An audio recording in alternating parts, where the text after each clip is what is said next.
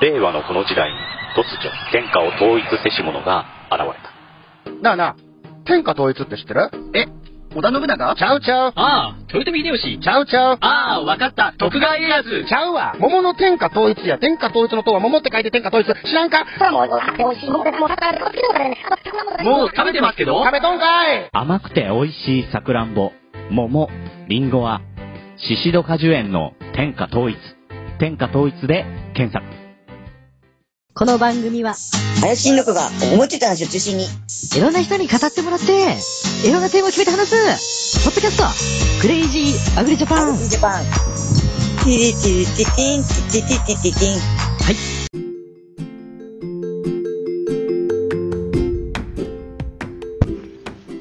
はい、クレイジーアグリジャパン、えークレイジー経済学第4弾、えー次何話そうかなと思ってたんですけども、あーみんなが知ってるようで知ってないようなことって何だろうと思ったら、あれかなと思っていろいろ考えたんですけど、相場市列伝とかやってもね、昔の日本の米相場、相場市列伝とかやっても面白いかなと思ったんですけど、それよりみんなが知ってる言葉で、えーリーマンショック。あれは日本ではリーマンショックって言われるんですけど、世界だ、それは日本人が和製英語で、リーマンブラザーズのね、えー倒産が一番印象的な、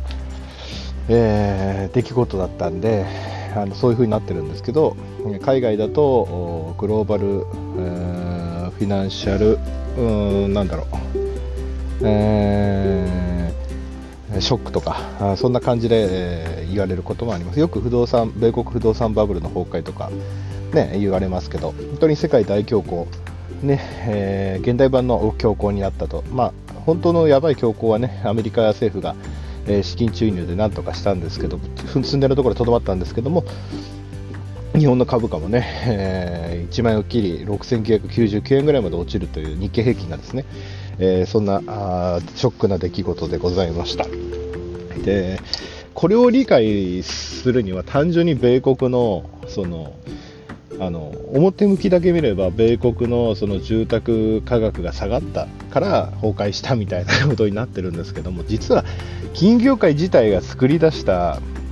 ものが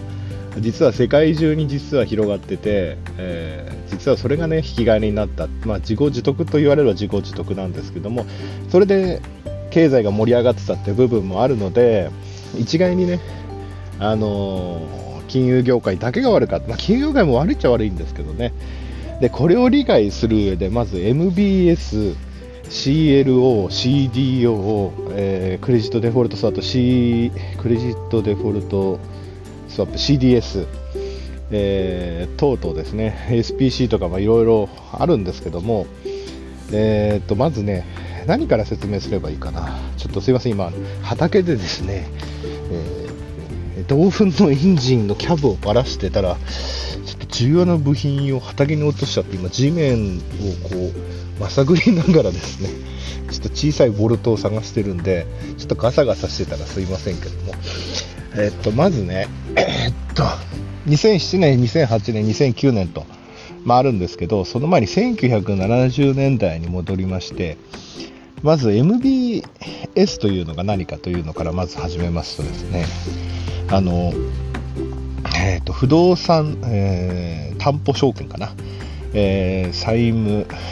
証券、まあ、不動産、結局ですね、銀行が普通にですね、例えば30年ローンの住宅ローンを貸し付けます。で、その住宅ローンっていうのは、貸し倒れリスクがほとんどない、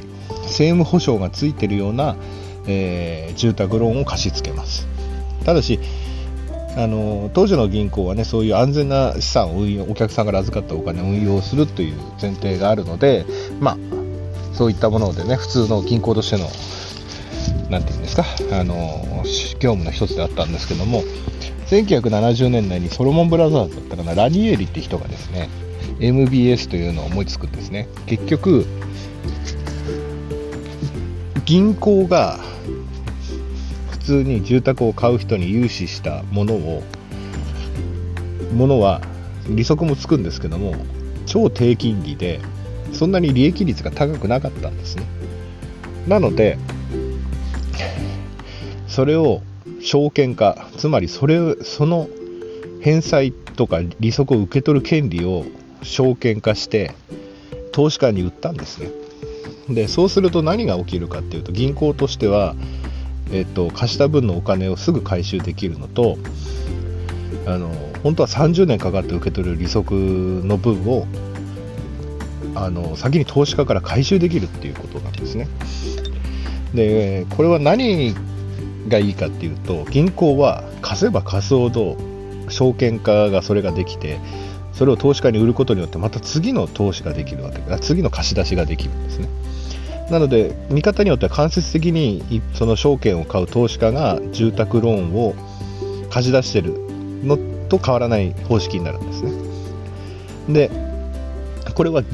住宅ローンに限らずローンつまり貸し出しですね。企業とかに貸し出す時も銀行が同じ手を使えて銀行が企業に貸します。企業は、えー、それで返済と利息を合わせて銀行に払います。銀行はその権利を権利をですね証券化して一般投資家に売ってたわけです。例えば1億円だったらあの1000万10口にしたりとかまあ、1億円一口にしたりとかで投資家に売るわけです。で投資家には将来受け取れる金利の値段を込みで売るわけです。例えば1億貸して、えー、年利10%だったら、えー、例えば、えー、毎年1000万円金利で入ってくるわけですね。1億1000万円の権利を投資家は銀行から買ったわけです。で銀行は貸す時は銀行が窓口なんですけどもあの銀行はその証券化したところ証券化したものを買った投資家にそのまま受け取るようになってた。なのでどんどんどんどんそれで、えー、銀行は貸せば貸そうと儲かる状態ですね。だって、えー、お金を貸したらそれを証券化して、えー、一般投資家に売ればよかったわけです。そうすればまた次の投資資金いやの融資資金が得られたわけで。でそういうことを繰り返してたわけです。まあ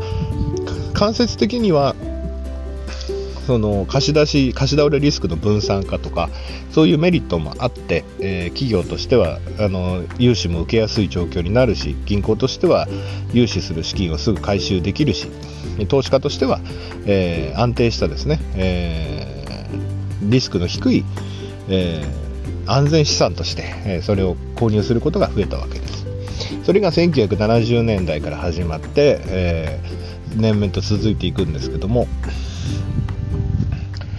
で、2001年に、あ2000年に IT ドットコムバブルで IT バブルがはじけて、日本の株価もバブルの後2万円台乗っつけてたのが、まあ、1万円ぐらいになってしまったりとかですね、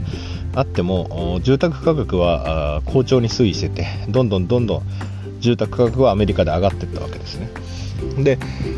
住宅価格が上がってくると、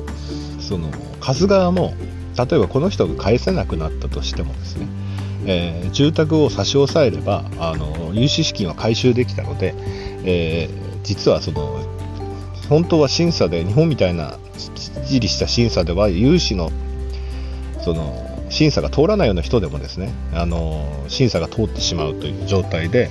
えー、どんどん低所得者があの無理な借金をして住宅を買って住宅バブルを支えてたんですけども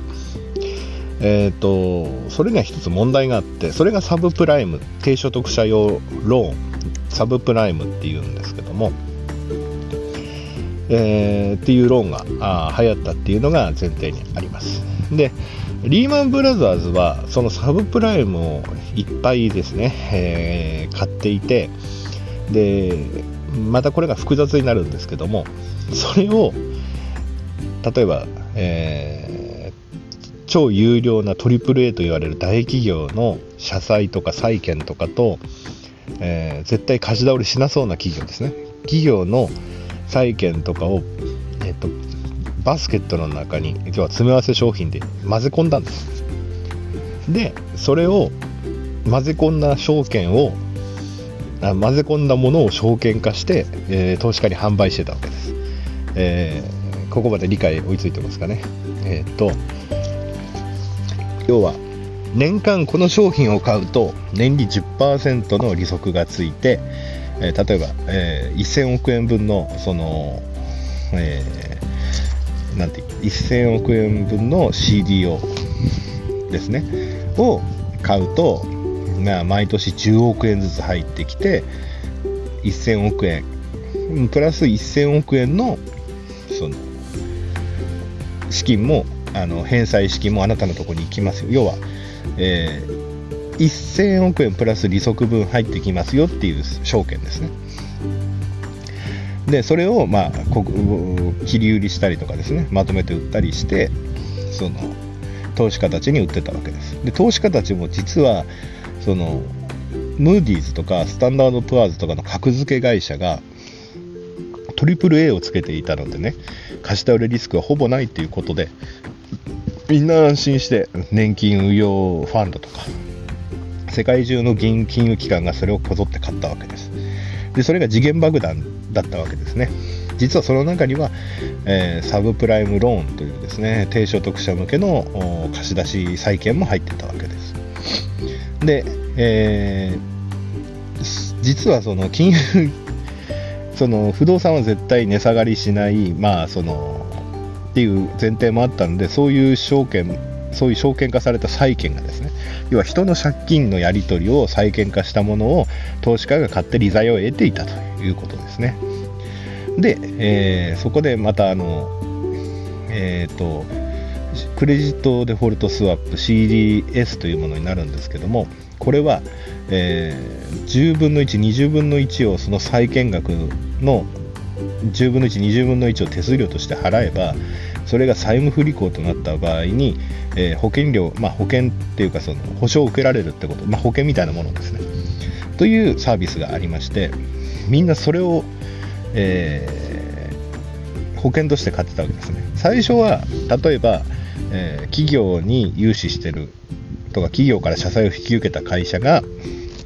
えー、大手金融機関がやるような SPC 目的会社に、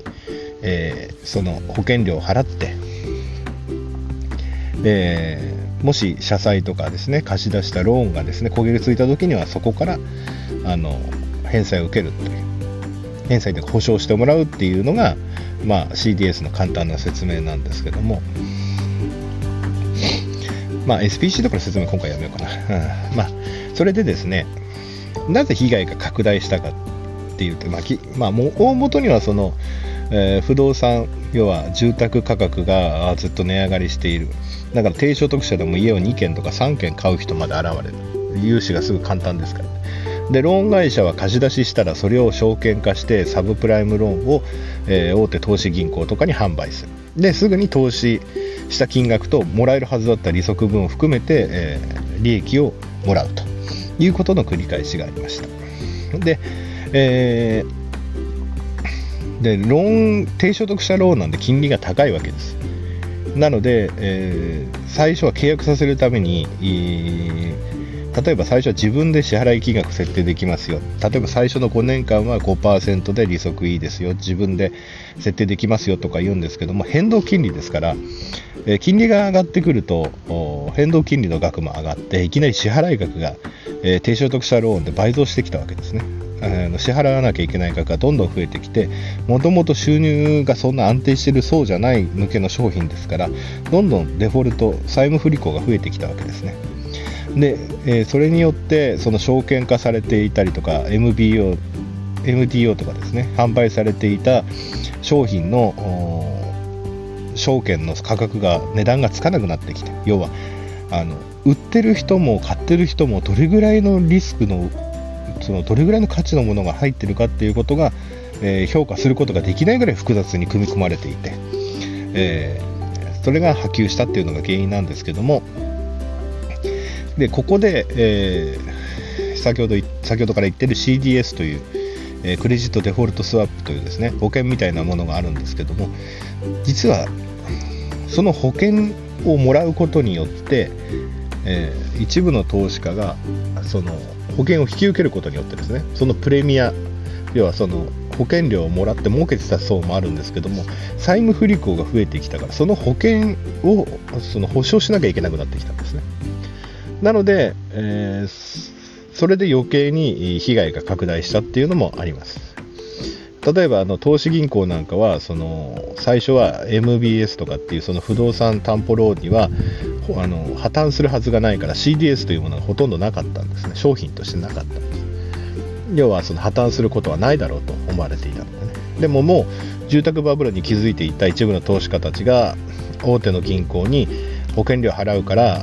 不動産モーゲージ債とかの MBS のそのクレジ CDS を設定してほしいということでで投資銀行たちもこんなの破綻破綻しなければ保険料ただもらいですからね。ということで、えー大量に販売したわけです。トリプル B とか WA とか A とかそういうサブプライムとかその普通のローン証券ですね。いうのを販売してですね。の CDS を販売して、えー保険料をむさぼり食ってたんですけどもあの実際には、えーその人たちもですねあの買った側の人たちも10分の1、20分の1の保険料を払えば、えーもう債務不履行になれば10倍、20倍の保証料をもらえるという、まあ、ギャンブル的な、ね、債券なんですけども、に、えー結局崩壊したことでもらえることになって金融機関は、えー販売した金融機関はそれを今度は払わなきゃいけなくなったわけですねそのもらってた保険料の10倍20倍の金額を払い戻さなきゃいけなくなったということですね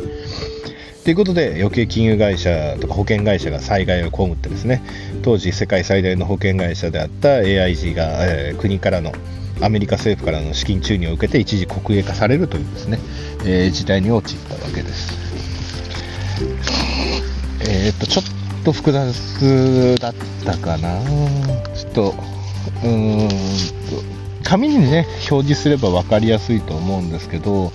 実はそういったことが複雑に絡み合って、しかもそれが世界中の投資家、金融機関に出回ってたものですから、日本でも農林中金とかですね、えー大和生命、大ヤマトだな、大和か忘れたけど、の生命保険会社が、あのサブプライム債権を扱っていてですね、えー大損害を被って、えー保険会社に至っては倒産したということになってます。で、この制度が一時期うまく回らなかったことによって、えー企業とかがですねあの資金調達しづらくなったりして、えー新興国に投資してたあ先進国の金融機関も資金を引き上げてしまったがためにですね、えーえー世界中で、え不景気が起こって資金調達しづらいという状況が起こりました。えこれがあのリーマンショックと呼ばれるものの、えー概略ですかね。ちょっと私教えるのが専門じゃないので、えーちょっと手真っ黒にしながらであれなんですけども、えー簡単に言うと結局最初は AAA と言われるですね。あこの話もしなきゃいけないですね。実はその中でなんで投資家がそんな悪い債券を買い始めたのかっていうのがあるんですけど最初はその超有料債券だけトリ本当の債トリプル A をトリプル A というですね貸し倒れリスクのほぼないものをえみんな買っていたんですけどもそのうち売るものがなくなったんですね。有料有料な。なかなかねその貸し倒れリスクの低い債券っていうのは出回ってないので売れ残る債券も出てきたわけです。トリプル B とか C とか。で、えーちょっと頭のいい人というかずる賢い人がその債券だけ分かりますか？支払い能力が怪しい債務不履行の確率の高いものをまとめて、えー実はあの未払いになるリスクが高い債券なのに格付け会社にお金を払ってトリプル A をつけさせたんですでも実質の中身は B とか C とか投資不適格なものまで含まれていてでそれを証券化してトリプル A として売ったものですから、えー余計被害が広がりまたそのそれの破綻を見越した、えークレジットデフォルトスワップの発動によってですね、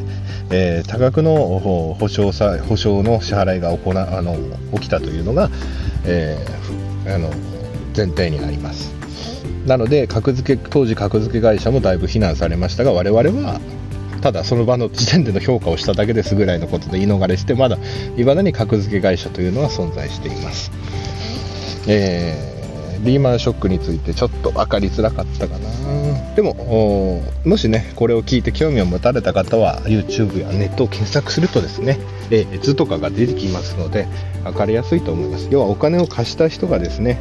えー証券化してその受け取る権利を他の人に売買していたのが、えー大元の始まりだということです。でまたその中にちょっと本来、えー格投資不適格な格付けのものも入っていたりとかですね。サブプライムローンというう変動金利の,、えーあの投資不適格の、えー人たちに貸し付けたローンまで入っていた。でまたリーマンブラザーズはそれでそれを取り扱うことによって事業規模を拡大して資金を調達していたということもあるので、えー当時リーマンブラザーズが破綻した時の負債総額は64兆円です。またそれの破綻にかける人たちの保険料までもらっていたので、えー CDS の支払い CDS の発動によりですね要は保険保証の発動により、えーいろんな金融機関があえー破綻するはずがないと思っていた住宅債券がどんどん破綻していったのでその分の保証をしなきゃいけなくなったっていうのが、えー世界中で起こりました。世界中というか特にアメリカで起こりまして、えーまあ、大恐慌まで行ってしまったというのが現実です。でこれは最初アメリカ議会もウォール街のやつらが調子乗って金使ってたの知ってたので、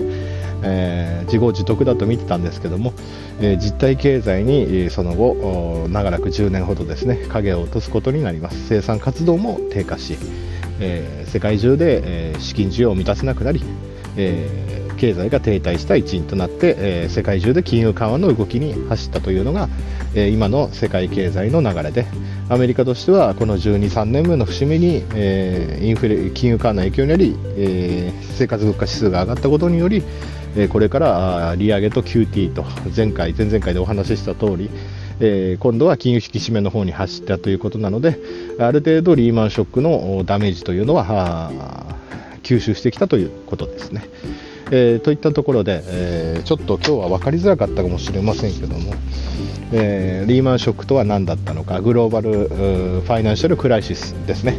えというのは何だったのかっていうのを畑でハウスの中の機械のキャブをばらしながら今日はお送りいたしました。ちょっと分かりづらかったら取り直すかもしれないですけども、えーえーすいません。メモ帳とか台本とかあれば本当にもっとうまく喋れたんでしょうけども、えーもしご興味がありましたらリーマンショックとか、えーグローバルファイナンシャルフィナンシファイナンシャル、えーなんだっけクライシスとかね調べてみてください。でそうすると世の中こんなことが行われてるんだっていうのは普通にあのカードローンとか債券とかあのいうのは証券化されて、えー債券市場で売買されてたりしますので、えーそういったところで、えー世界中のですね、えー利息というものは利息売買じゃない、えーそういうふうに実はあの世の中回ってるんだよという一端が皆様に教えてあのあの気づかせる何かのきっかけになったら幸いです。それではあの、ね、これから投資なさる方もそういったところを見てですね。実はあそうだ。よく為替とか FX やる方もいらっしゃるんですけどもあの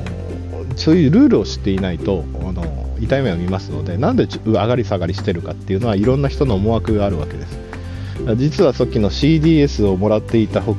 CDS も最初は全然発動しなくてですねあのえーっと一部のその投資銀行たちは債券市場の値上げをして保険料の値上げを図ったんですけどあ債券市場というかその不動産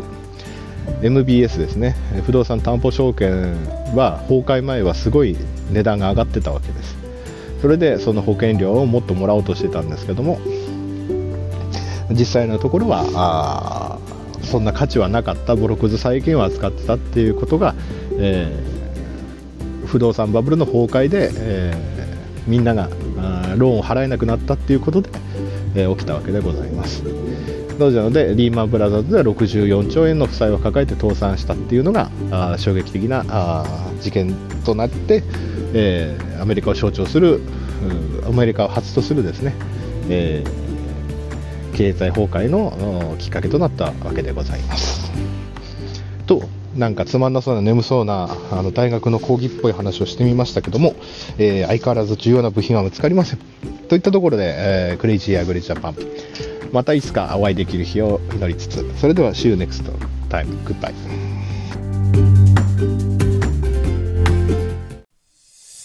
燻製とは美味しい燻製とは楽しい燻製とは難しくない。燻製ミックスナッツ燻製チーズ燻製卵などベアーズスモークハウスがお送りする燻製品の数々。お問い合わせはベアーズスモークハウスワンアット gmail.com ワンは数字の1でお願いします。ツイッターはアットマークベアーズスモークハウスまで。おお待ちしております